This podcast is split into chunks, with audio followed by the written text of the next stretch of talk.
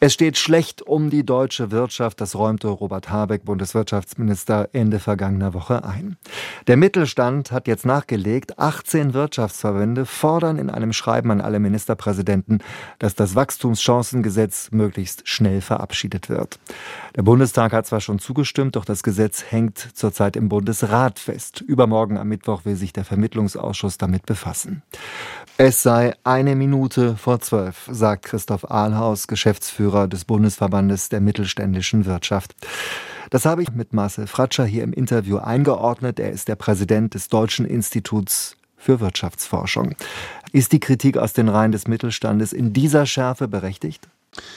Ja, sie ist berechtigt, denn die Wirtschaft, die Unternehmen kämpfen, äh, kämpfen nicht nur mit einer schwachen Nachfrage, Weltnachfrage und schwachen Konsum, sondern die deutsche Wirtschaft, die Unternehmen müssen die Transformation hin zu neuen Technologien, Nachhaltigkeit, auch im globalen Wettbewerb dringend tätigen und da brauchen sie Rückenwind. Sie brauchen auch mehr Vertrauen. Ähm, und ein Wachstumschancengesetz ist sicherlich alleine genommen jetzt nicht der große Wurf, dass man sagt, das löst alle Probleme. Aber es hilft zumindest punktuell Anreize zu setzen für Investitionen, für die Transformation.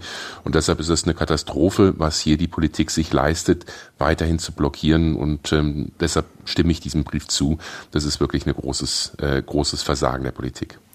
Die Bundesländer, die blockieren dieses Wachstumschancengesetz im Bundesrat ja im Moment, weil sie hohe Steuerausfälle befürchten. Macht der Bund Wirtschaftspolitik auf Kosten der Länder und am Ende leiden die Unternehmen? Es ist richtig, dass der ein wichtiger, eine wichtige Schwäche des Wachstumschancengesetzes ist, dass den Kommunen dadurch drei bis dreieinhalb Milliarden Euro an Einnahmen geben würden. Die Kommunen tätigen die Hälfte aller öffentlichen Investitionen. Äh, sie haben große Finanzierungsschwierigkeiten, beispielsweise auch bei der Unterbringung von Geflüchteten. Sie brauchen mehr Hilfe von den Ländern und auch vom Bund. Aber, und das ist ein wichtiges Aber, die letzten zwei, drei Jahre hat vor allem der Bund ist in Vorleistung gegangen. Vor allem der Bund, die Bundesregierung hat die größten Teil der Ausgaben geleistet. Deshalb müssen die Bundesländer sich stärker beteiligen und dort liegt die Verantwortung. Und dieses Geschachere, wer zahlt jetzt wofür von den Bundesländern, das halte ich für unverantwortungsvoll. Die müssen auch sich stärker beteiligen und nicht nur den Bund und vor allem die Kommunen belasten. Sie haben es eben schon angedeutet, wie wichtig Sie dieses Wachstumschancengesetz halten. Warum, lassen Sie uns das noch mal ein bisschen präzisieren, warum ist das von so großer Bedeutung in der zurzeit angespannten Wirtschaftslage?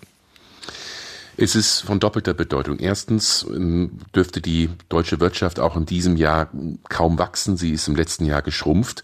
Also aus konjunktureller Sicht wäre es wichtig, jetzt einen Impuls zu haben, dass die Unternehmen investieren, damit Nachfrage schaffen, damit gute Arbeitsplätze auch in Deutschland halten, äh, dass die Löhne dann auch dadurch wieder steigen können. Also kurzfristig ist ein wichtiger Impuls und langfristig heißt Investition, innovationsfähiger zu werden, im globalen Wettbewerb mitzuhalten, den Umstieg auf grüne Technologien zu schaffen, die Digitalisierung voranzutreiben. Also es ist wichtig, dass auch in 10, in 15, in 20 Jahren gute Arbeitsplätze da sind und deshalb hat dies so eine große Bedeutung. Im Augenblick ist vielleicht die größte Achillesferse in Deutschland das fehlende Vertrauen. Die Unternehmen haben Angst und Wirtschaft ist zu 80 Prozent Psychologie. Wenn Sie kein Vertrauen haben, dass Sie gute Rahmenbedingungen haben als Unternehmerinnen und Unternehmer, werden Sie nicht investieren. Und dieses Vertrauen wieder zu schaffen, ist so wichtig. Und dafür ist das Wachstumschancengesetz ein Element von vielen, was die Bundesregierung umsetzen sollte. Übermorgen am Mittwoch befasst sich der Vermittlungsausschuss von Bundestag und Bundesrat mit dem Wachstumschancengesetz. Rechnen Sie damit, dass es eine Einigung geben wird? Ich rechne damit, dass es eine Einigung geben wird, aber wie immer wird man wieder sich auf den kleinsten gemeinsamen Nenner einigen.